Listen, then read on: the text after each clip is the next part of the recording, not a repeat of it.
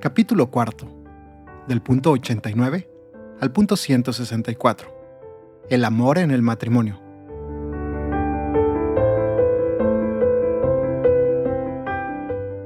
Todo lo dicho no basta para manifestar el Evangelio del matrimonio y de la familia si no nos detenemos especialmente a hablar de amor, porque no podremos alentar un camino de fidelidad y de entrega recíproca si no estimulamos el crecimiento, la consolidación y la profundización del amor conyugal y familiar. En efecto, la gracia del sacramento del matrimonio está destinada, ante todo, a perfeccionar el amor de los cónyuges. También aquí se aplica que podría tener fe como para mover montañas. Si no tengo amor, no soy nada. Podría repartir en limosnas todo lo que tengo y aún dejarme quemar vivo.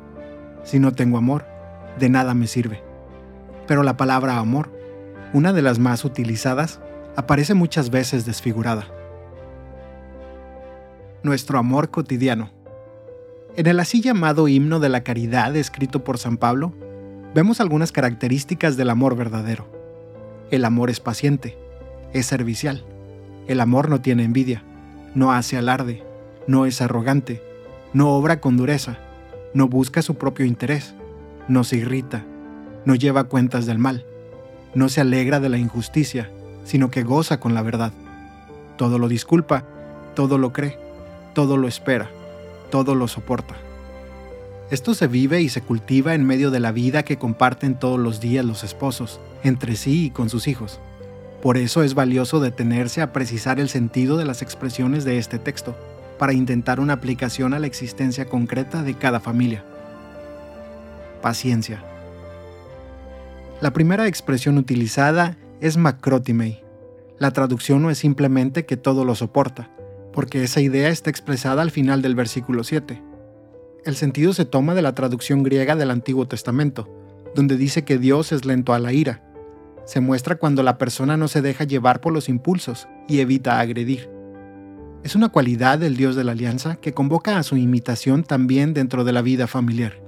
Los textos en los que Pablo usa este término se deben leer con el trasfondo del libro de la sabiduría. Al mismo tiempo que se alaba la moderación de Dios para dar espacio al arrepentimiento, se insiste en su poder que se manifiesta cuando actúa con misericordia. La paciencia de Dios es ejercicio de la misericordia con el pecador y manifiesta el verdadero poder. Tener paciencia no es dejar que nos maltraten continuamente, o tolerar agresiones físicas, o permitir que nos traten como objetos. El problema es cuando exigimos que las relaciones sean celestiales o que las personas sean perfectas, o cuando nos colocamos en el centro y esperamos que solo se cumpla la propia voluntad. Entonces todo nos impacienta, todo nos lleva a reaccionar con agresividad. Si no cultivamos la paciencia, siempre tendremos excusas para responder con ira, y finalmente nos convertiremos en personas que no saben convivir, antisociales, incapaces de postergar los impulsos, y la familia se volverá un campo de batalla. Por eso, la palabra de Dios nos exhorta, desterrad de vosotros la amargura, la ira, los enfados e insultos y toda maldad. Esta paciencia se afianza cuando reconozco que el otro también tiene derecho a vivir en esta tierra junto a mí, así como es. No importa si es un estorbo para mí, si altera mis planes, si me molesta con su modo de ser o con sus ideas, si no es todo lo que yo esperaba. El amor tiene siempre un sentido de profunda compasión que lleva a aceptar al otro como parte de este mundo también cuando actúa de un modo diferente a lo que yo desearía. Actitud de servicio. Sigue la palabra yerstetai, que es única en toda la Biblia, derivada de yrestos, persona buena, que muestra su bondad en sus obras. Pero, por el lugar en que está, en escrito paralelismo con el verbo precedente, es un complemento suyo. Así, Pablo quiere aclarar que la paciencia, nombrada en primer lugar, no es una postura totalmente pasiva, sino que está acompañada por una actividad, por una reacción dinámica y creativa ante los demás. Indica que el amor beneficia y promueve a los demás, por eso se traduce como servicial. En todo el texto se ve que Pablo quiere insistir en que el amor no es solo un sentimiento, sino que se debe entender en el sentido que tiene el verbo amar. En hebreo, es hacer el bien. Como decía San Ignacio de Loyola, el amor se debe poner más en las obras que en las palabras. Así puede mostrar toda su fecundidad y nos permite experimentar la felicidad de dar, la nobleza y la grandeza de donarse sobreabundantemente, sin medir, sin reclamar pagos, por el solo gusto de dar y servir. Sanando la envidia. Luego se rechaza como contraria al amor una actitud expresada como celoi. Significa que en el amor no hay lugar para sentir malestar por el bien de otro. La envidia es una tristeza por el bien ajeno, que muestra que no nos interesa la felicidad de los demás, ya que estamos exclusivamente concentrados en el propio bienestar. Mientras el amor nos hace salir de nosotros mismos, la envidia nos lleva a centrarnos en el propio yo. El verdadero amor valora los logros ajenos, no los siente como una amenaza, y se libera del amor amargo de la envidia. Acepta que cada uno tiene dones diferentes y distintos caminos en la vida. Entonces, procura descubrir su propio camino para ser feliz, dejando que los demás encuentren el suyo. En definitiva, se trata de cumplir aquello que pedían los dos últimos mandamientos de la ley de Dios. No codiciarás los bienes de tu prójimo, no codiciarás la mujer de tu prójimo, ni su esclavo, ni su esclava, ni su buey, ni su asno, ni nada que sea de él. El amor nos lleva a una sentida valoración de cada ser humano, reconociendo su derecho a la felicidad. Amo a esa persona, la miro con la mirada de Dios Padre, que nos regala todo para que lo disfrutemos y entonces acepto en mi interior que pueda disfrutar de un buen momento. Esta misma raíz del amor, en todo caso, es lo que me lleva a rechazar la injusticia de que algunos tengan demasiado y otros no tengan nada, o lo que me mueve a buscar que también los descartables de la sociedad puedan vivir un poco de alegría. Pero eso no es envidia, sino deseos de equidad. Sin hacer alarde ni agrandarse. Sigue el término perperoetai, que indica la vanagloria, el ansia de mostrarse como superior para impresionar a otros con una actitud pedante y algo agresiva. Quien ama, no solo evita hablar demasiado de sí mismo, sino que además, porque está centrado en los demás, sabe ubicarse en su lugar sin pretender ser el centro. La palabra siguiente, fisioutai, es muy semejante, porque indica que el amor no es arrogante. Literalmente expresa que no se agranda ante los demás e indica algo más sutil. No es solo una obsesión por mostrar las propias cualidades, sino que además se pierde el sentido de la realidad. Se considera más grande de lo que es, porque se cree más espiritual o sabio. Pablo usa este verbo otras veces, por ejemplo para decir que la ciencia hincha, el amor en cambio edifica. Es decir, algunos se creen grandes porque saben más que los demás y se dedican a exigirles y a controlarlos, cuando en realidad lo que nos hace grandes es el amor que comprende, cuida, protege al débil. En otro versículo también lo aplica para criticar a los que se agrandan, pero en realidad tienen más palabrería que verdadero poder del Espíritu. Es importante que los cristianos vivan esto en su modo de tratar a los familiares pocos formados en la fe, frágiles o menos firmes en sus convicciones. A veces ocurre lo contrario. Los supuestamente más adelantados dentro de su familia se vuelven arrogantes e insoportables. La actitud de humildad aparece aquí como algo que es parte del amor, porque para poder comprender, disculpar o servir a los demás de corazón, es indispensable sanar el orgullo y cultivar la humildad. Jesús recordaba a sus discípulos que en el mundo del poder cada uno trata de dominar a otro, y por eso les dice, no ha de ser así entre vosotros, la lógica del amor cristiano no es la de quien se siente más que otros y necesita hacerle sentir su poder, sino que el que quiera ser el primero entre vosotros, que sea vuestro servidor. En la vida familiar no puede reinar la lógica del dominio de unos sobre otros, o la competición para ver quién es más inteligente o poderoso, porque esa lógica acaba con el amor. También para la familia es este consejo. Tened sentimientos de humildad unos con otros, porque Dios resiste a los soberbios, pero da su gracia a los humildes. Amabilidad. Amar también es volverse amable, y allí toma sentido la palabra ashchemunai. Quiere indicar que el amor no obra con rudeza, no actúa de modo descortés, no es duro en el trato. Sus modos, sus palabras, sus gestos son agradables y no ásperos ni rígidos. Detesta hacer sufrir a los demás. La cortesía es una escuela de sensibilidad y desinterés, que exige a la persona cultivar su mente y sus sentidos, aprender a sentir, hablar y en ciertos momentos a callar. Ser amable no es un estilo que un cristiano puede elegir o rechazar. Como parte de las exigencias irrenunciables del amor, todo ser humano está obligado a ser afable con los que lo rodean. Cada día, entrar en la vida del otro, incluso cuando forma parte de nuestra vida, pide la delicadeza de una actitud no invasora, que renueve la confianza y el respeto. El amor, cuando es más íntimo y profundo, tanto más exige el respeto de la libertad y la capacidad de esperar que el otro abra la puerta de su corazón. Para disponerse a un verdadero encuentro con el otro, se requiere una mirada amable puesta en él. Esto no es posible cuando reina un pesimismo que destaca defectos y errores ajenos, quizás para compensar los propios complejos.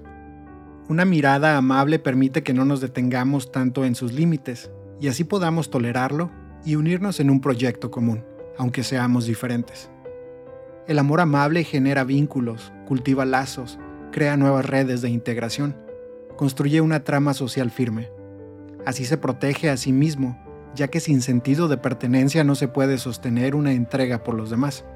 Cada uno termina buscando solo su conveniencia y la convivencia se torna imposible. Una persona antisocial cree que los demás existen para satisfacer sus necesidades y que cuando lo hacen solo cumplen con su deber.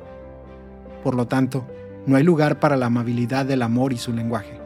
El que ama es capaz de decir palabras de aliento, que reconfortan, que fortalecen, que consuelan, que estimulan. Veamos, por ejemplo, algunas palabras que decía Jesús a las personas.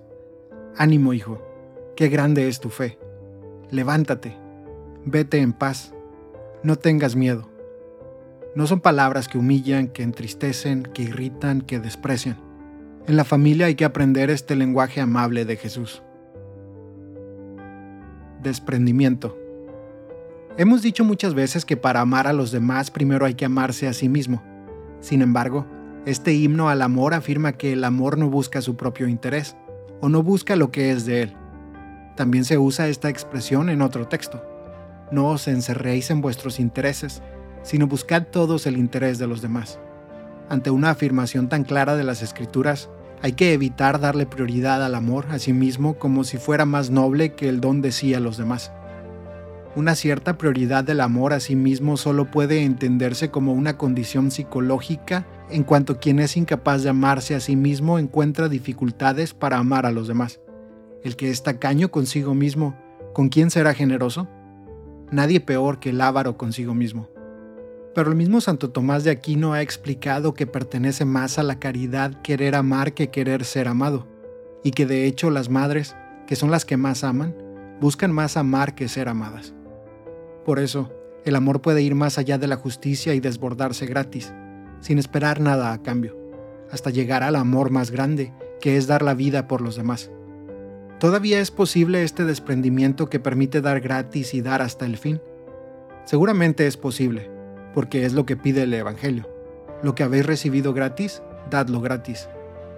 Sin violencia interior. Si la primera expresión del himno nos invitaba a la paciencia que evita reaccionar bruscamente ante las debilidades o errores de los demás, ahora aparece otra palabra, paroxinetai, que se refiere a una reacción interior de indignación provocada por algo externo. Se trata de una violencia interna, de una irritación no manifiesta que nos coloca a la defensiva ante los otros, como si fueran enemigos molestos que hay que evitar. Alimentar esa agresividad íntima no sirve para nada solo nos enferma y termina aislándonos. La indignación es sana cuando nos lleva a reaccionar ante una grave injusticia, pero es dañina cuando tiende a impregnar todas nuestras actitudes ante los otros. El Evangelio invita más bien a mirar la viga en el propio ojo, y los cristianos no podemos ignorar la constante invitación de la palabra de Dios a no alimentar la ira. No te dejes vencer por el mal. No nos cansemos de hacer el bien una cosa es sentir la fuerza de la agresividad que brota y otra es consentirla, dejar que se convierta en una actitud permanente.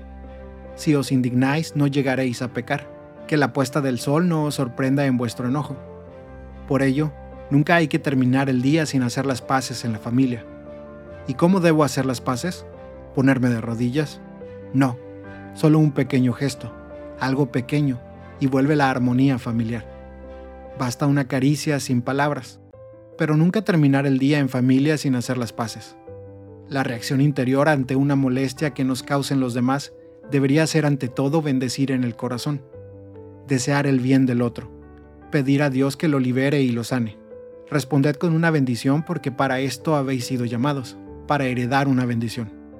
Si tenemos que luchar contra un mal, hagámoslo, pero siempre digamos no a la violencia interior. Perdón. Si permitimos que un mal sentimiento penetre en nuestras entrañas, dejamos lugar a ese rencor que se añeja en el corazón.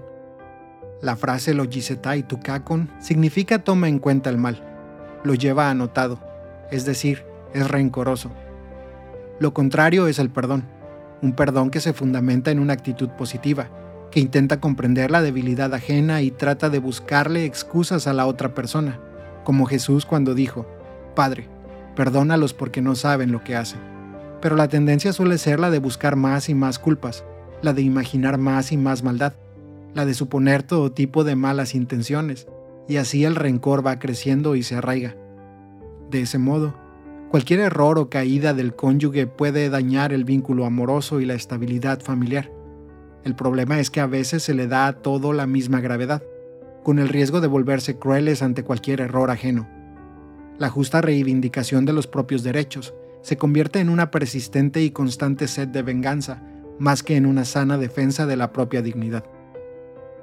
Cuando hemos sido ofensivos o desilusionados, el perdón es posible y deseable, pero nadie dice que sea fácil.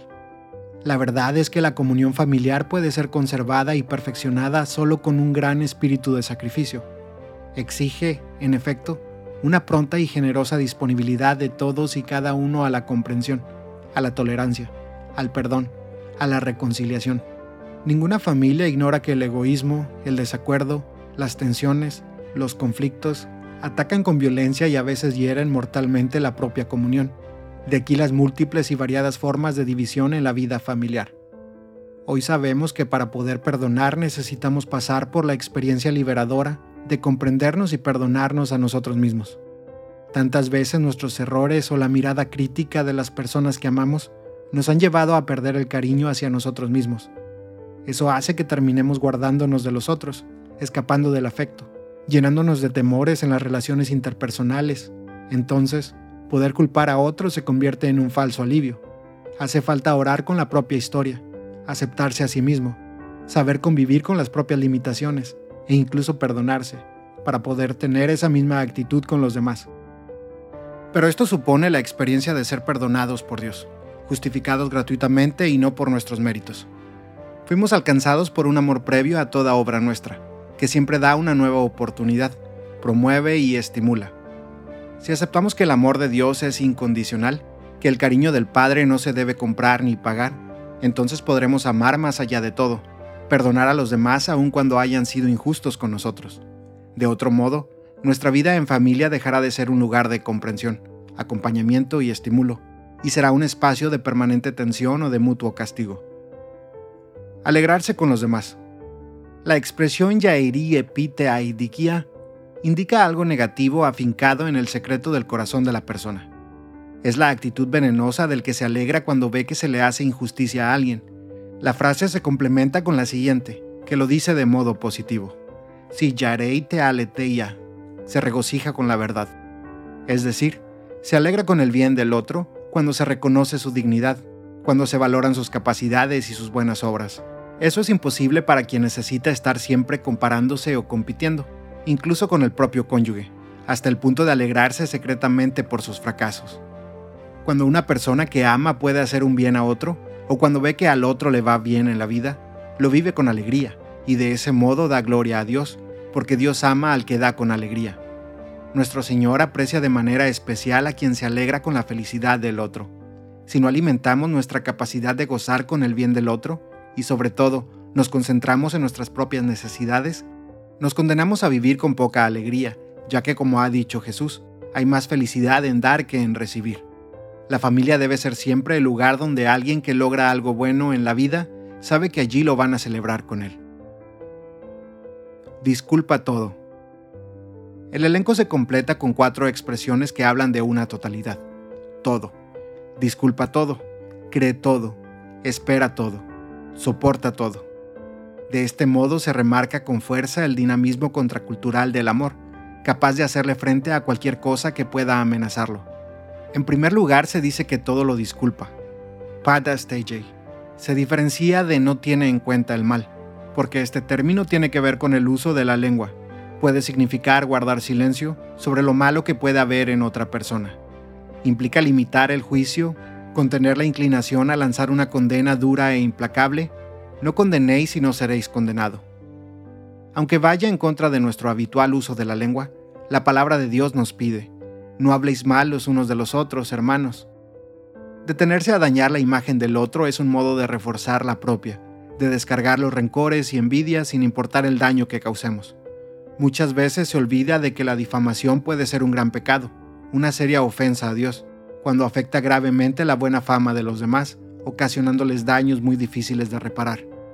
Por eso, la palabra de Dios es tan dura con la lengua, diciendo que es un mundo de iniquidad, que contamina a toda la persona, como un mal inalcanzable cargado de veneno mortal. Si con ella maldecimos a los hombres, creados a semejanza de Dios, el amor cuida la imagen de los demás, con una delicadeza que lleva a preservar incluso la buena fama de los enemigos. En la defensa de la ley divina nunca debemos olvidarnos de esta exigencia del amor. Los esposos que se aman y se pertenecen hablan bien el uno del otro, intentan mostrar el lado bueno del cónyuge más allá de sus debilidades y errores. En todo caso, guardan silencio para no dañar su imagen pero no es solo un gesto externo, sino que brota de una actitud interna. Tampoco es la ingenuidad de quien pretende no ver las dificultades y los puntos débiles del otro, sino la amplitud de miras de quien coloca esas debilidades y errores en su contexto. Recuerda que esos defectos son solo una parte, no son la totalidad del ser del otro. Un hecho desagradable en la relación no es la totalidad de esa relación. Entonces, se puede aceptar con sencillez que todos somos una compleja combinación de luces y de sombras. El otro no es solo eso que a mí me molesta, es mucho más que eso.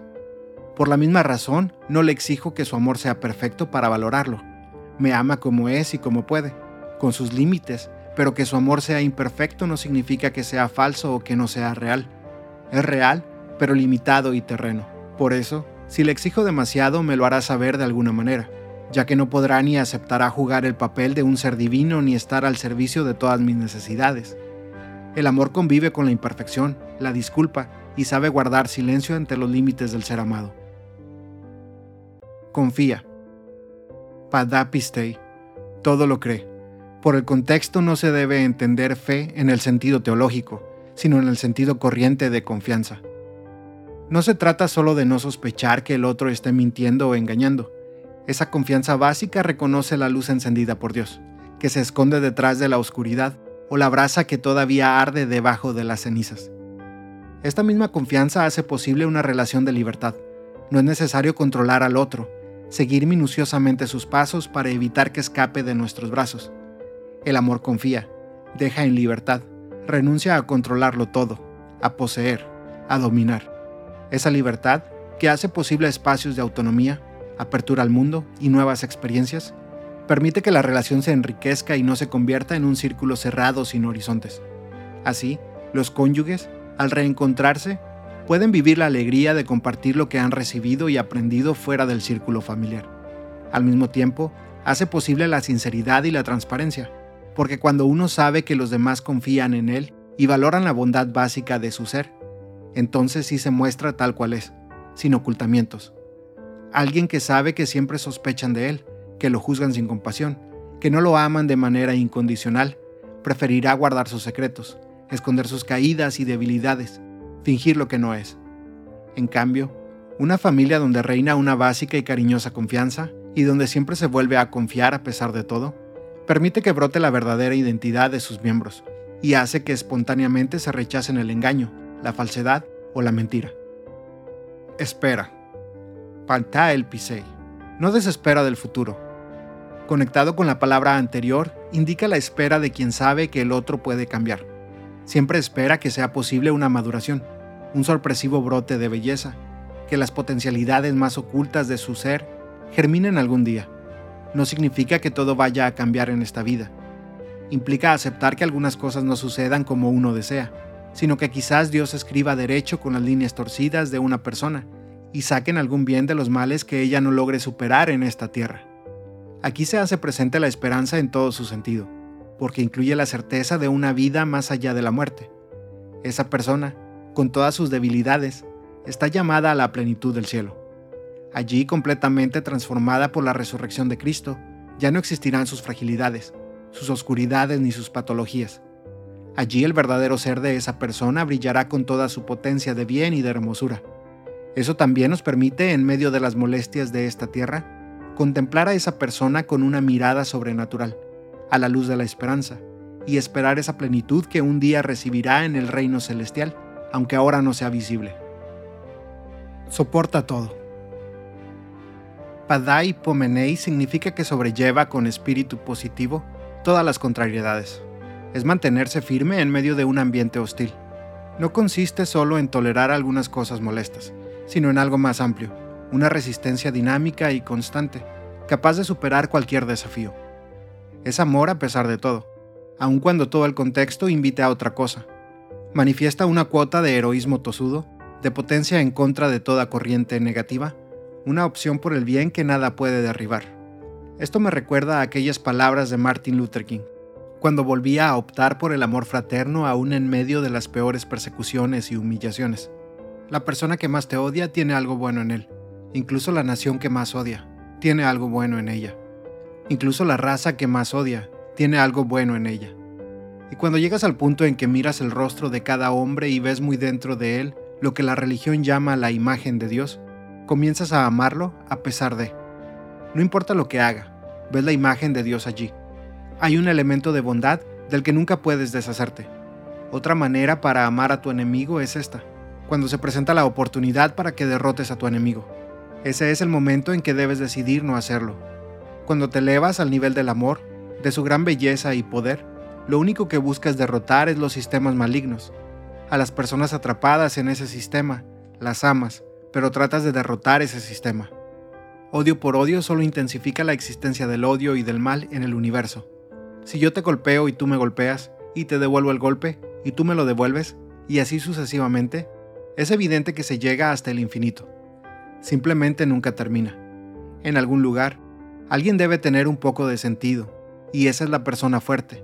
La persona fuerte es la persona que puede romper la cadena del odio, la cadena del mal.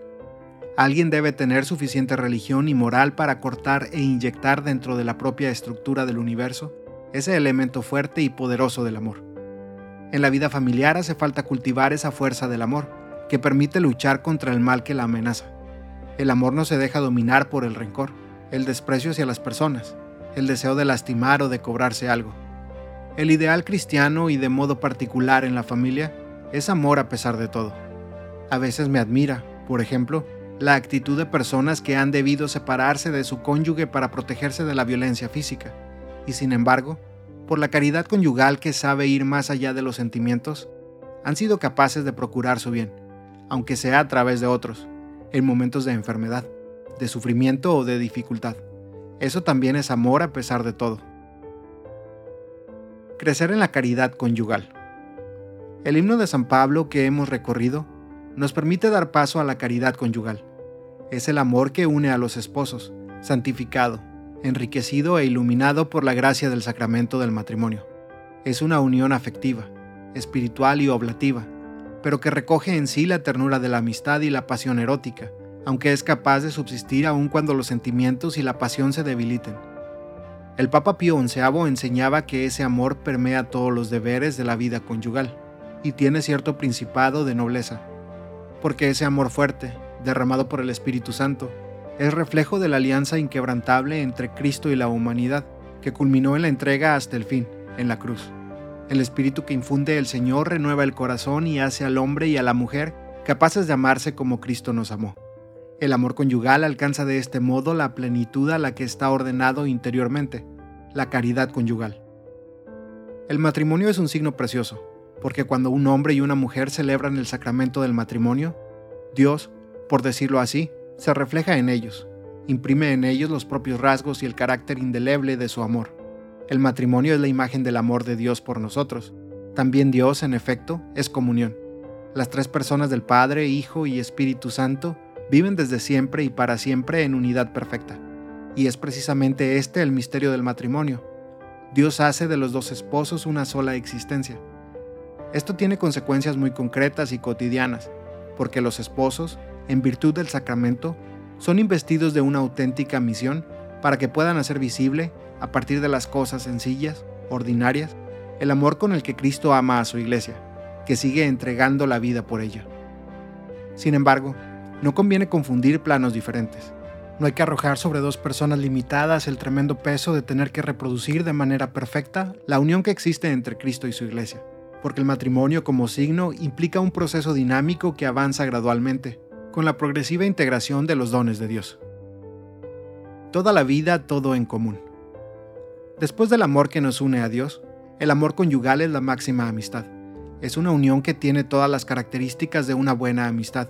Búsqueda del bien del otro, reciprocidad, intimidad, ternura, estabilidad y una semejanza entre los amigos que se va construyendo con la vida compartida. Pero el matrimonio agrega a todo ello una exclusividad indisoluble, que se expresa en el proyecto estable de compartir y construir juntos toda la existencia. Seamos sinceros y reconozcamos las enseñanzas de la realidad. Quien está enamorado no se plantea que esa relación pueda ser solo por un tiempo. Quien vive intensamente la alegría de casarse no está pensando en algo pasajero. Quienes acompañan la celebración de una unión llena de amor, aunque frágil, esperan que pueda perdurar en el tiempo. Los hijos no solo quieren que sus padres se amen, sino también que sean fieles y sigan siempre juntos. Estos y otros signos muestran que en la naturaleza misma del amor conyugal está la apertura a lo definitivo. La unión que cristaliza en la promesa matrimonial para siempre es más que una formalidad social o una tradición, porque arraiga en las inclinaciones espontáneas de la persona humana. Y para los creyentes, es una alianza ante Dios que reclama fidelidad. El Señor es testigo entre tú y la esposa de tu juventud, a la que tú traicionaste, siendo que era tu compañera, la mujer de tu alianza. No traiciones a la esposa de tu juventud, pues yo odio el repudio un amor débil o enfermo, incapaz de aceptar el matrimonio como un desafío que requiere luchar, renacer, reinventarse y empezar siempre de nuevo hasta la muerte, no puede sostener un nivel alto de compromiso. Cede a la cultura de lo provisorio que impide un proceso constante de crecimiento, pero prometer un amor para siempre es posible cuando se descubre un plan que sobrepasa los propios proyectos, que nos sostiene y nos permite entregar totalmente nuestro futuro a la persona amada que ese amor pueda atravesar todas las pruebas y mantenerse fiel en contra de todo. Supone el don de la gracia que lo fortalece y lo eleva. Como decía San Roberto Belarmino, el hecho de que uno solo se una con una sola en un lazo indisoluble, de modo que no puedan separarse, cualesquiera sean las dificultades, y aun cuando se haya perdido la esperanza de la prole, esto no puede ocurrir sin un gran misterio. El matrimonio, además, es una amistad que incluye las notas propias de la pasión pero orientada siempre a una unión cada vez más firme e intensa, porque no ha sido instituido solamente para la procreación, sino para que el amor mutuo se manifieste, progrese y madure según un orden recto. Esta amistad peculiar entre un hombre y una mujer adquiere un carácter totalizante que solo se da en la unión conyugal. Precisamente por ser totalizante, esta unión también es exclusiva, fiel y abierta a la generación. Se comparte todo, aún la sexualidad, siempre con el respeto recíproco. El Concilio Vaticano II lo expresó diciendo que un tal amor, asociando a la vez lo humano y lo divino, lleva a los esposos a un don libre y mutuo de sí mismos, comprobado por sentimientos y actos de ternura, e impregna toda su vida. Alegría y belleza. En el matrimonio conviene cuidar la alegría del amor. Cuando la búsqueda del placer es obsesiva, nos encierra en una sola cosa y nos incapacita para encontrar otro tipo de satisfacciones. La alegría, en cambio, amplía la capacidad de gozar y nos permite encontrar gusto en realidades variadas, aún en las etapas de la vida donde el placer se apaga. Por eso decía Santo Tomás que se usa la palabra alegría para referirse a la dilatación de la amplitud del corazón.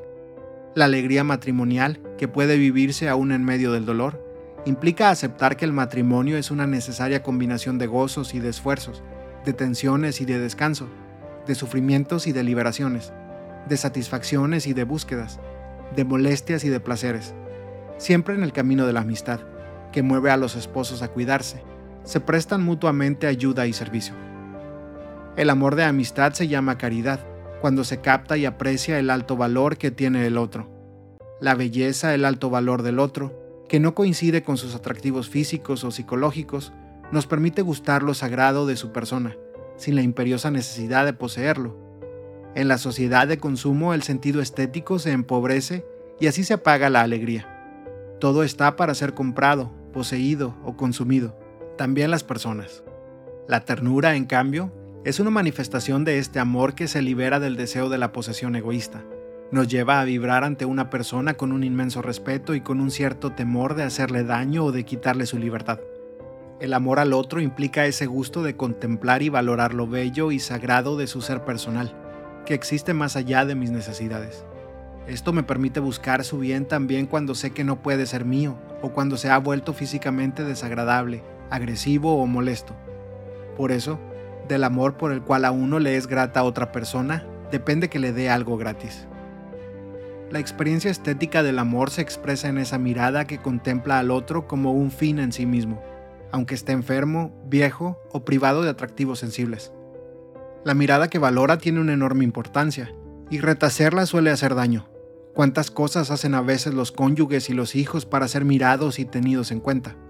Muchas heridas y crisis se originan cuando dejamos de contemplarnos. Eso es lo que expresan algunas quejas y reclamos que se escuchan en las familias. Mi esposo no me mira, para él parece que soy invisible. Por favor mírame cuando te hablo. Mi esposa ya no me mira, ahora solo tiene ojos para sus hijos. En mi casa yo no le importo a nadie y ni siquiera me ven, como si no existiera. El amor abre los ojos y permite ver, más allá de todo, cuánto vale un ser humano. La alegría de ese amor contemplativo tiene que ser cultivada. Puesto que estamos hechos para amar, sabemos que no hay mayor alegría que un bien compartido. Da y recibe. Disfruta de ello. Las alegrías más intensas de la vida brotan cuando se puede provocar la felicidad de los demás, en un anticipo del cielo. Cabe recordar la feliz escena del film La fiesta de Bebet, donde la generosa cocinera recibe un abrazo agradecido y un elogio. ¿Cómo deleitarás a los ángeles? Es dulce y reconfortante la alegría de provocar deleite en los demás, de verlos disfrutar. Ese gozo, efecto del amor fraterno, no es el de la vanidad de quien se mira a sí mismo, sino el del amante que se complace en el bien del ser amado, que se derrama en el otro y se vuelve fecundo en él. Por otra parte, la alegría se renueva en el dolor. Como decía San Agustín, cuanto mayor fue el peligro en la batalla, tanto mayor es el gozo en el triunfo. Después de haber sufrido y luchado juntos, los cónyuges pueden experimentar que valió la pena, porque consiguieron algo bueno, aprendieron algo juntos, o porque pueden valorar más lo que tienen. Pocas alegrías humanas son tan hondas y festivas como cuando dos personas que se aman han conquistado juntos algo que les costó un gran esfuerzo compartido. Casarse por amor. Quiero decir a los jóvenes que nada de esto se ve perjudicado cuando el amor asume el cauce de la institución matrimonial. La unión encuentra en esa institución el modo de encauzar su estabilidad y su crecimiento real y concreto. Es verdad que el amor es mucho más que un consentimiento externo, o que una especie de contrato matrimonial. Pero también es cierto que la decisión de dar al matrimonio una configuración visible en la sociedad, con unos determinados compromisos, manifiesta su relevancia, muestra la seriedad de la identificación con el otro, indica una superación del individualismo adolescente y expresa la firme opción de pertenecerse el uno al otro. Casarse es un modo de expresar que realmente se ha abandonado el nido materno para tejer otros lazos fuertes y asumir una nueva responsabilidad ante otra persona. Esto vale mucho más que una mera asociación espontánea para la gratificación mutua, que sería una privatización del matrimonio. El matrimonio como institución social es protección y cauce para el compromiso mutuo, para la maduración del amor, para que la opción por el otro crezca en solidez, concretización y profundidad, y a su vez para que pueda cumplir su misión en la sociedad. Por eso, el matrimonio va más allá de toda moda pasajera y persiste. Su esencia está arraigada en la naturaleza misma de la persona humana y de su carácter social. Implica una serie de obligaciones, pero que brotan del mismo amor, de un amor tan decidido y generoso que es capaz de arriesgar el futuro. Optar por el matrimonio de esta manera expresa la decisión real y efectiva de convertir dos caminos en un único camino, pase lo que pase y a pesar de cualquier desafío por la seriedad que tiene este compromiso público de amor, no puede ser una decisión apresurada, pero por esa misma razón tampoco se la puede postergar indefinidamente. Comprometerse con otro de un modo exclusivo y definitivo siempre tiene una cuota de riesgo y de osada apuesta. El rechazo de asumir este compromiso es egoísta, interesado, mezquino no acaba de reconocer los derechos del otro y no termina de presentarlo a la sociedad como digno de ser amado incondicionalmente. Por otro lado, quienes están verdaderamente enamorados tienden a manifestar a los otros su amor. El amor concretizado en un matrimonio contraído ante los demás, con todos los compromisos que se derivan de esta institucionalización, es manifestación y resguardo de un sí que se da sin reservas y sin restricciones. Ese sí es decirle al otro que siempre podrá confiar, que no será abandonado cuando pierda atractivo, cuando haya dificultades o cuando se ofrezcan nuevas opciones de placer o de intereses egoístas. Amor que se manifiesta y crece. El amor de amistad unifica todos los aspectos de la vida matrimonial y ayuda a los miembros de la familia a seguir adelante en todas las etapas. Por eso, los gestos que expresan ese amor deben ser constantemente cultivados, sin mezquinidad, llenos de palabras generosas. En la familia es necesario usar tres palabras. Quisiera repetirlo. Tres palabras. Permiso, gracias, perdón. Tres palabras clave. Cuando en una familia no se es sometido y se pide permiso, cuando en una familia no se es egoísta y se aprende a decir gracias, y cuando en una familia uno se da cuenta que hizo algo malo y sabe pedir perdón, en esa familia hay paz y hay alegría. No seamos mezquinos en el uso de estas palabras, seamos generosos para repetirlas día a día, porque algunos silencios pesan, a veces incluso en la familia, entre marido y mujer, entre padres e hijos, entre hermanos. En cambio, las palabras adecuadas dichas en el momento justo protegen y alimentan el amor día tras día. Todo esto se realiza en un camino de permanente crecimiento. Esta forma tan particular de amor que es el matrimonio está llamada a una constante maduración, porque hay que aplicarle siempre aquello que Santo Tomás de Aquino decía de la caridad la caridad, en razón de su naturaleza, no tiene límite de aumento, ya que es una participación de la infinita caridad que es el Espíritu Santo. Tampoco por parte del sujeto se le puede prefijar un límite, porque al crecer la caridad, sobrecrece también la capacidad para un aumento superior. San Pablo exhortaba con fuerza, que el Señor os haga progresar y sobreabundar en el amor de unos con otros. Y añade, en cuanto al amor mutuo, os exhortamos, hermanos, a que sigáis progresando más y más más y más. El amor matrimonial no se cuida ante todo hablando de la indisolubilidad como una obligación o repitiendo una doctrina, sino afianzándolo gracias a un crecimiento constante bajo el impulso de la gracia. El amor que no crece comienza a correr riesgos, y solo podemos crecer respondiendo a la gracia divina con más actos de amor, con actos de cariño más frecuentes, más intensos, más generosos, más tiernos, más alegres el marido y la mujer experimentando el sentido de su unidad y lográndola más plenamente cada día.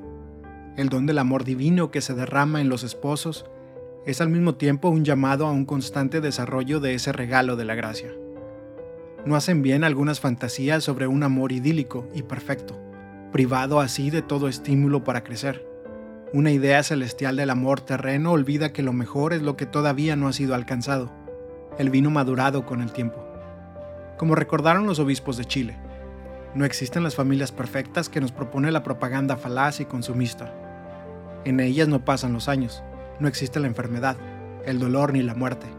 La propaganda consumista muestra una fantasía que nada tiene que ver con la realidad que deben afrontar en el día a día los jefes y jefas del hogar. Es más sano aceptar con realismo los límites, los desafíos o la imperfección, y escuchar el llamado a crecer juntos, a madurar el amor y a cultivar la solidez de la unión, pase lo que pase.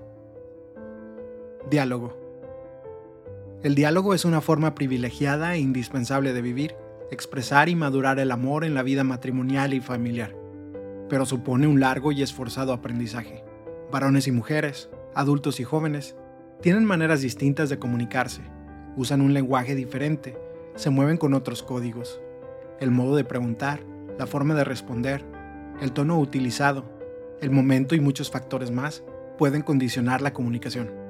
Además, siempre es necesario desarrollar algunas actitudes que son expresión de amor y hacen posible el diálogo auténtico. Darse tiempo, tiempo de calidad, que consiste en escuchar con paciencia y atención, hasta que el otro haya expresado todo lo que necesitaba. Esto requiere la ascesis de no empezar a hablar antes del momento adecuado. En lugar de comenzar a dar opiniones o consejos, hay que asegurarse de haber escuchado todo lo que el otro necesita decir. Esto implica hacer un silencio interior para escuchar sin ruidos en el corazón o en la mente, despojarse de toda prisa, dejar a un lado las propias necesidades y urgencias, hacer espacio. Muchas veces uno de los cónyuges no necesita una solución a sus problemas, sino ser escuchado. Tiene que sentir que se ha percibido su pena, su desilusión, su miedo, su ira, su esperanza, su sueño. Pero son frecuentes lamentos como estos. No me escucha. Cuando parece que lo está haciendo, en realidad está pensando en otra cosa. Hablo y siento que está esperando que termine de una vez. Cuando hablo intenta cambiar de tema o me da respuestas rápidas para cerrar la conversación. Desarrollar el hábito de dar importancia real al otro se trata de valorar su persona, de reconocer que tiene derecho a existir, a pensar de manera autónoma y a ser feliz. Nunca hay que restarle importancia a lo que diga o reclame, aunque sea necesario expresar el propio punto de vista. Subyace aquí la convicción de que todos tienen algo que aportar, porque tienen otra experiencia de la vida, porque miran desde otro punto de vista, porque han desarrollado otras preocupaciones y tienen otras habilidades e intuiciones. Es posible reconocer la verdad del otro, el valor de sus preocupaciones más hondas y el trasfondo de lo que dice, incluso detrás de palabras agresivas. Para ello hay que tratar de ponerse en su lugar e interpretar el fondo de su corazón, detectar lo que le apasiona y tomar esa pasión como punto de partida para profundizar en el diálogo. Amplitud mental para no encerrarse con obsesión en unas pocas ideas y flexibilidad para poder modificar o completar las propias opiniones. Es posible que de mi pensamiento y del pensamiento del otro pueda surgir una nueva síntesis que nos enriquezca a los dos. La unidad a la que hay que aspirar no es uniformidad, sino una unidad en la diversidad o una diversidad reconciliada.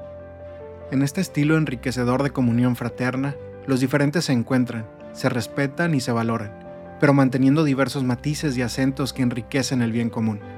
Hace falta liberarse de la obligación de ser iguales. También se necesita astucia para advertir a tiempo las interferencias que puedan aparecer de manera que no destruyan un proceso de diálogo. Por ejemplo, reconocer los malos sentimientos que vayan surgiendo y relativizarlos para que no perjudiquen la comunicación.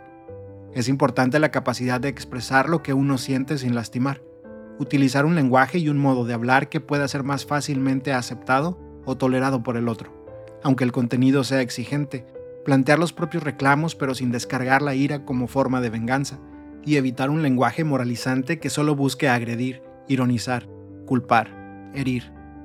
Muchas discusiones en la pareja no son por cuestiones muy graves, a veces se trata de cosas pequeñas poco trascendentes, pero lo que altera los ánimos es el modo de decirlas o la actitud que asume en el diálogo.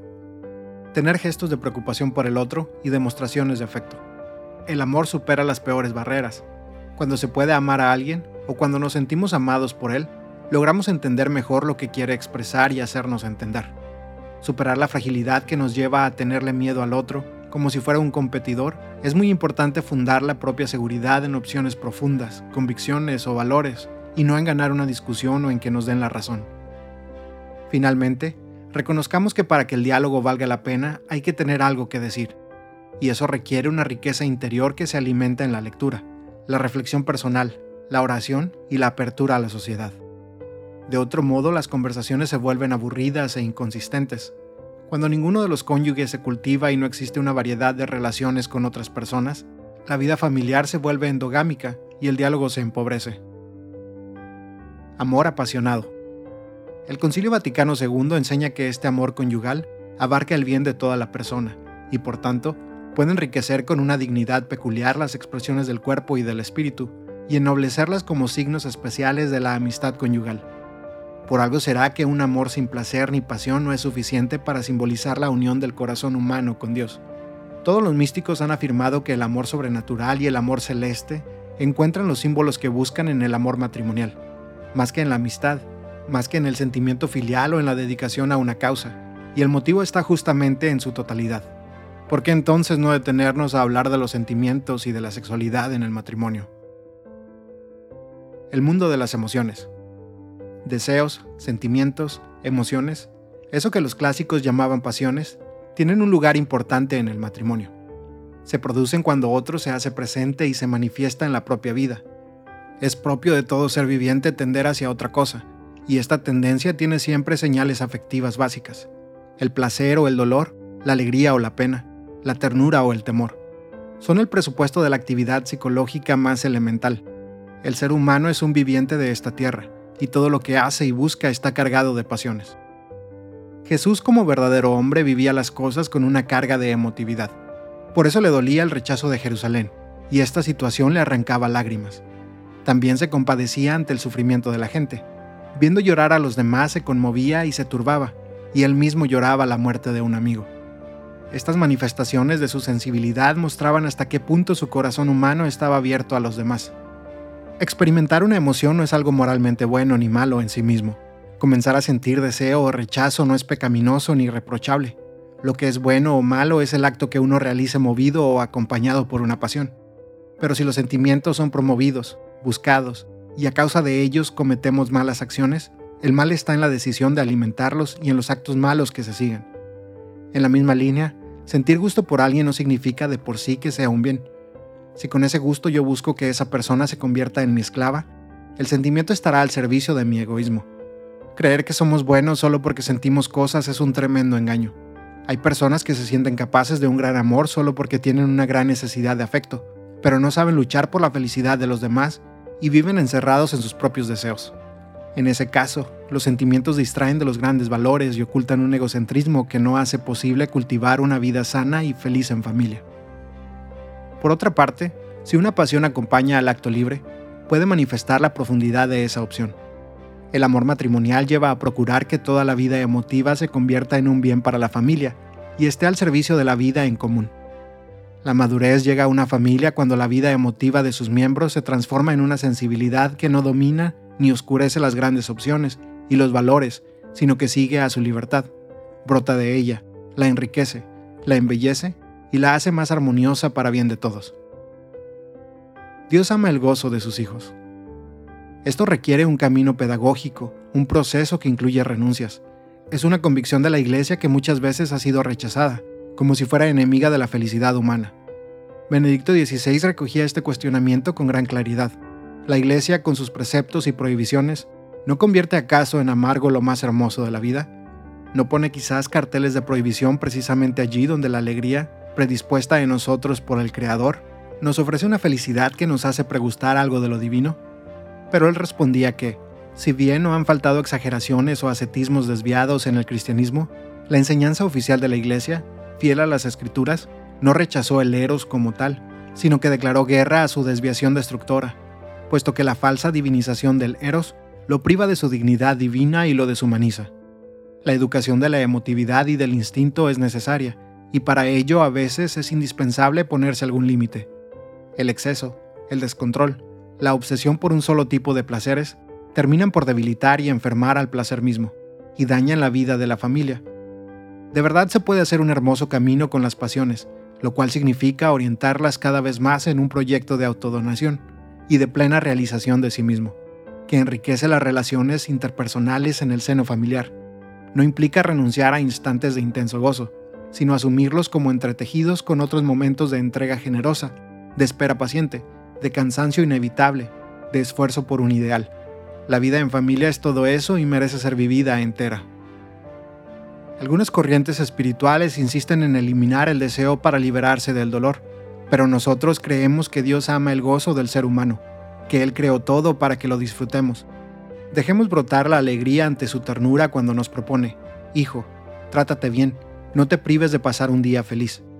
Un matrimonio también responde a la voluntad de Dios, siguiendo esta invitación bíblica, alégrate en el día feliz. La cuestión es tener la libertad para aceptar que el placer encuentre otras formas de expresión en los distintos momentos de la vida, de acuerdo con las necesidades del amor mutuo. En ese sentido, se puede acoger la propuesta de algunos maestros orientales que insisten en ampliar la conciencia, para no quedar presos en una experiencia muy limitada que nos cierre las perspectivas.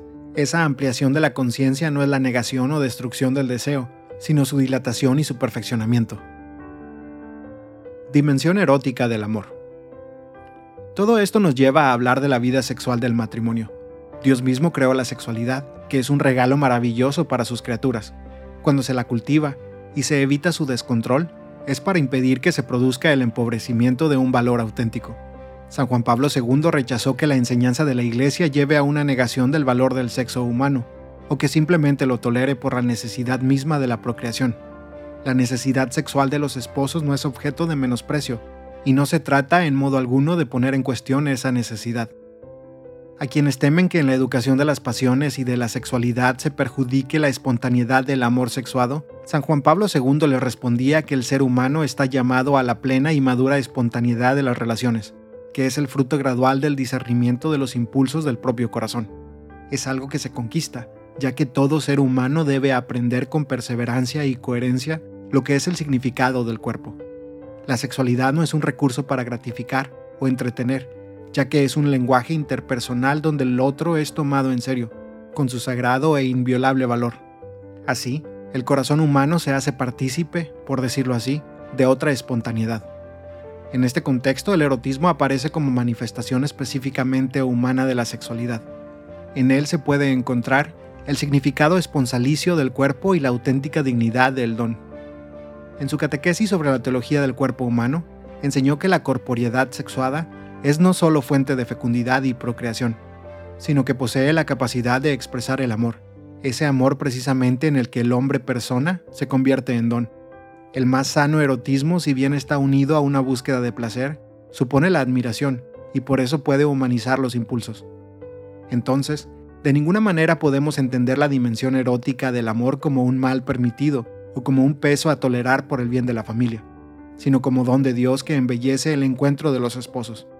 Siendo una pasión sublimada por un amor que admira la dignidad del otro, llega a ser una plena y limpísima afirmación amorosa, que nos muestra de qué maravilla es capaz el corazón humano, y así, por un momento, se siente que la existencia humana ha sido un éxito. Violencia y manipulación. Dentro del contexto de esta visión positiva de la sexualidad, es oportuno plantear el tema en su integridad y con un sano realismo, porque no podemos ignorar que muchas veces la sexualidad se despersonaliza y también se llena de patologías, de tal modo que pasa a ser cada vez más ocasión e instrumento de afirmación del propio yo y de satisfacción egoísta de los propios deseos e instintos. En esta época se vuelve muy riesgoso que la sexualidad también sea poseída por el espíritu venenoso del usa y tira. El cuerpo del otro es con frecuencia manipulado, como una cosa que se retiene mientras brinda satisfacción y se desprecia cuando pierde atractivo. ¿Acaso se pueden ignorar o disimular las constantes formas de dominio, prepotencia, abuso, perversión y violencia sexual, que son producto de una desviación del significado de la sexualidad y que sepultan la dignidad de los demás y el llamado al amor debajo de una oscura búsqueda de sí mismo? No está de más recordar que, aún dentro del matrimonio, la sexualidad puede convertirse en fuente de sufrimiento y de manipulación. Por eso tenemos que reafirmar con claridad que un acto conyugal impuesto al cónyuge sin considerar su situación actual y sus legítimos deseos no es un verdadero acto de amor y presciende por tanto de una exigencia del recto orden moral en las relaciones entre los esposos. Los actos propios de la unión sexual de los cónyuges responden a la naturaleza de la sexualidad querida por Dios y son vividos de modo verdaderamente humano. Por eso, San Pablo exhortaba, que nadie falte a su hermano ni se aproveche de él. Si bien él escribía en una época en que dominaba una cultura patriarcal, donde la mujer se consideraba un ser completamente subordinado al varón, sin embargo enseñó que la sexualidad debe ser una cuestión de conversación entre los cónyuges. Planteó la posibilidad de postergar las relaciones sexuales por un tiempo, pero de común acuerdo. San Juan Pablo II hizo una advertencia muy sutil cuando dijo que el hombre y la mujer están amenazados por la insaciabilidad, es decir, están llamados a una unión cada vez más intensa, pero el riesgo está en pretender borrar las diferencias y esa distancia inevitable que hay entre los dos, porque cada uno posee una dignidad propia e intransferible. Cuando la preciosa pertenencia recíproca se convierte en un dominio, cambia esencialmente la estructura de comunión en la relación interpersonal. En la lógica del dominio, el dominador también termina negando su propia dignidad, y en definitiva, deja de identificarse subjetivamente con el propio cuerpo, ya que le quita todo significado. Vive el sexo como evasión de sí mismo y como renuncia a la belleza de la unión. Es importante ser claros en el rechazo de toda forma de sometimiento sexual. Por ello conviene evitar toda interpretación inadecuada del texto de la carta a los Efesios, donde se pide que las mujeres estén sujetas a sus maridos. San Pablo se expresa aquí en categorías culturales propias de aquella época, pero nosotros no debemos asumir ese ropaje cultural, sino el mensaje revelado que subyace en el conjunto de la perícopa. Retomemos la sabia explicación de San Juan Pablo II. El amor excluye todo género de sumisión, en virtud de la cual la mujer se convertiría en sierva o esclava del marido. La comunidad o unidad que deben formar por el matrimonio se realiza a través de una recíproca donación, que es también una mutua sumisión. Por eso se dice también que los maridos deben amar a sus mujeres como a sus propios cuerpos. En realidad el texto bíblico invita a superar el cómodo individualismo para vivir referidos a los demás, sujetos los unos a los otros. En el matrimonio esta recíproca sumisión adquiere un significado especial y se entiende como una pertenencia mutua libremente elegida, con un conjunto de notas de fidelidad, respeto y cuidado. La sexualidad está de modo inseparable al servicio de esta amistad conyugal, porque se orienta a procurar que el otro viva en plenitud. Sin embargo, el rechazo de las desviaciones de la sexualidad y del erotismo nunca debería llevarnos a su desprecio ni a su descuido. El ideal del matrimonio no puede configurarse solo como una donación generosa y sacrificada, donde cada uno renuncia a toda necesidad personal y solo se preocupa por hacer el bien al otro sin satisfacción alguna. Recordemos que un verdadero amor sabe también recibir del otro, es capaz de aceptarse vulnerable y necesitado, no renuncia a acoger con sincera y feliz gratitud las expresiones corpóreas del amor en la caricia, el abrazo, el beso y la unión sexual. Benedicto XVI era claro al respecto. Si el hombre pretendiera ser solo espíritu y quisiera rechazar la carne como si fuera una herencia meramente animal, espíritu y cuerpo perderían su dignidad. Por esta razón, el hombre tampoco puede vivir exclusivamente del amor oblativo, descendente. No puede dar únicamente y siempre también debe recibir. Quien quiere dar amor debe a su vez recibirlo como don. Esto supone, de todos modos, recordar que el equilibrio humano es frágil, que siempre permanece algo que se resiste a ser humanizado y que en cualquier momento puede desbocarse de nuevo, recuperando sus tendencias más primitivas y egoístas. Matrimonio y virginidad. Muchas personas que viven sin casarse no solo se dedican a su familia de origen, sino que a menudo cumplen grandes servicios en su círculo de amigos, en la comunidad eclesial y en la vida profesional. Muchos, asimismo, ponen sus talentos al servicio de la comunidad cristiana bajo la forma de la caridad y el voluntariado. Luego están los que no se casan porque consagran su vida por amor a Cristo y a los hermanos. Su dedicación enriquece extraordinariamente a la familia, en la iglesia y en la sociedad. La virginidad es una forma de amar. Como signo, nos recuerda la premura del reino, la urgencia de entregarse al servicio evangelizador sin reservas, y es un reflejo de la plenitud del cielo donde ni los hombres se casarán ni las mujeres tomarán esposo. San Pablo la recomendaba porque esperaba un pronto regreso de Jesucristo y quería que todos se concentraran solo en la evangelización. El momento es apremiante. Sin embargo, dejaba claro que era una opinión personal o un deseo suyo y no un pedido de Cristo. No tengo precepto del Señor. Al mismo tiempo reconocía el valor de los diferentes llamados.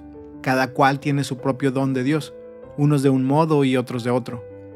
En este sentido, San Juan Pablo II dijo que los textos bíblicos no dan fundamento ni para sostener la inferioridad del matrimonio, ni la superioridad de la virginidad o del celibato en razón de la abstención sexual. Más que hablar de la superioridad de la virginidad en todo sentido, parece adecuado mostrar que los distintos estados de vida se complementan de tal manera que uno puede ser más perfecto en algún sentido y otro puede serlo desde otro punto de vista. Alejandro de Jales, por ejemplo, expresaba que en un sentido el matrimonio puede considerarse superior a los demás sacramentos, porque simboliza algo tan grande como la unión de Cristo con la Iglesia o la unión de la naturaleza divina con la humana. Por lo tanto, no se trata de disminuir el valor del matrimonio en beneficio de la continencia, y no hay base alguna para una supuesta contraposición. Si de acuerdo con una cierta tradición teológica se habla del estado de perfección, se hace no a causa de la continencia misma, sino con relación al conjunto de la vida fundada sobre los consejos evangélicos. Pero una persona casada puede vivir la caridad en un altísimo grado. Entonces llega a esa perfección que brota de la caridad, mediante la fidelidad al espíritu de esos consejos. Esta perfección es posible y accesible a cada uno de los hombres. La virginidad tiene el valor simbólico del amor que no necesita poseer al otro, y refleja así la libertad del reino de los cielos. Es una invitación a los esposos para que vivan su amor conyugal en la perspectiva del amor definitivo a Cristo, como un camino común hacia la plenitud del reino. A su vez, el amor de los esposos tiene otros valores simbólicos. Por una parte es un peculiar reflejo de la Trinidad. La Trinidad es unidad plena, pero en la cual existe también la distinción.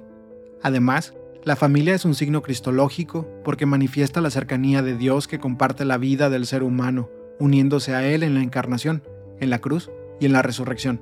Cada cónyuge se hace una sola carne con el otro y se ofrece a sí mismo para compartirlo todo con Él hasta el fin. Mientras la virginidad es un signo escatológico de Cristo resucitado, el matrimonio es un signo histórico para los que caminamos en la tierra, un signo del Cristo terreno que aceptó unirse a nosotros y se entregó hasta darnos su sangre.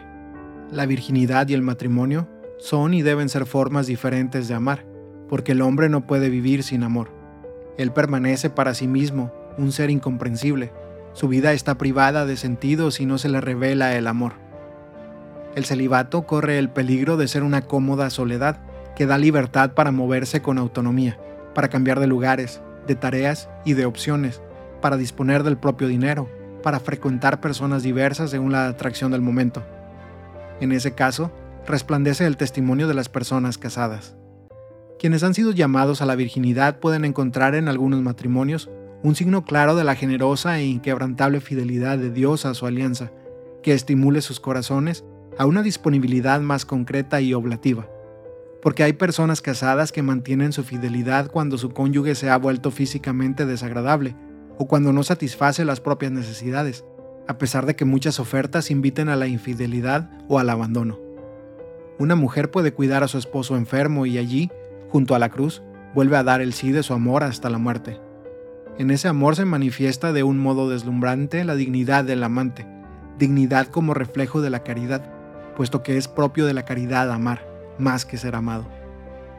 También podemos advertir en muchas familias una capacidad de servicio oblativo y tierno ante hijos difíciles e incluso desagradecidos. Esto hace de esos padres un signo de amor libre y desinteresado de Jesús. Todo esto se convierte en una invitación a las personas célibes para que vivan su entrega por el reino con mayor generosidad y disponibilidad. Hoy, la secularización ha desdibujado el valor de una unión para toda la vida y ha debilitado la riqueza de la entrega matrimonial, por lo cual es preciso profundizar en los aspectos positivos del amor conyugal. La transformación del amor. La prolongación de la vida hace que se produzca algo que no era común en otros tiempos. La relación íntima y la pertenencia mutua deben conservarse por cuatro, cinco o seis décadas, y esto se convierte en una necesidad de volver a elegirse una y otra vez. Quizás el cónyuge ya no está apasionado por un deseo sexual intenso que le mueva hacia la otra persona, pero siente el placer de pertenecerle y que le pertenezca, de saber que no está solo, de tener un cómplice, que conoce todo de su vida y de su historia y que comparte todo. Es el compañero en el camino de la vida con quien se pueden enfrentar las dificultades y disfrutar las cosas lindas. Eso también produce una satisfacción que acompaña al querer propio del amor conyugal. No podemos prometernos tener los mismos sentimientos durante toda la vida. En cambio, sí podemos tener un proyecto común estable, comprometernos a amarnos y a vivir unidos hasta que la muerte nos separe y vivir siempre una rica intimidad. El amor que nos prometemos supera toda emoción, sentimiento o estado de ánimo, aunque pueda incluirlos. Es un querer más hondo, con una decisión del corazón que involucra toda la existencia. Así, en medio de un conflicto no resuelto, y aunque muchos sentimientos confusos den vueltas por el corazón, se mantiene viva cada día la decisión de amar, de pertenecerse, de compartir la vida entera y de permanecer amando y perdonando. Cada uno de los dos hace un camino de crecimiento y de cambio personal en medio de ese camino, el amor celebra cada paso y cada nueva etapa.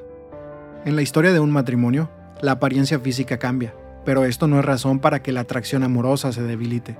Alguien se enamora de una persona entera con una identidad propia, no solo de un cuerpo, aunque ese cuerpo, más allá del desgaste del tiempo, nunca deje de expresar de algún modo esa identidad personal que ha cautivado el corazón.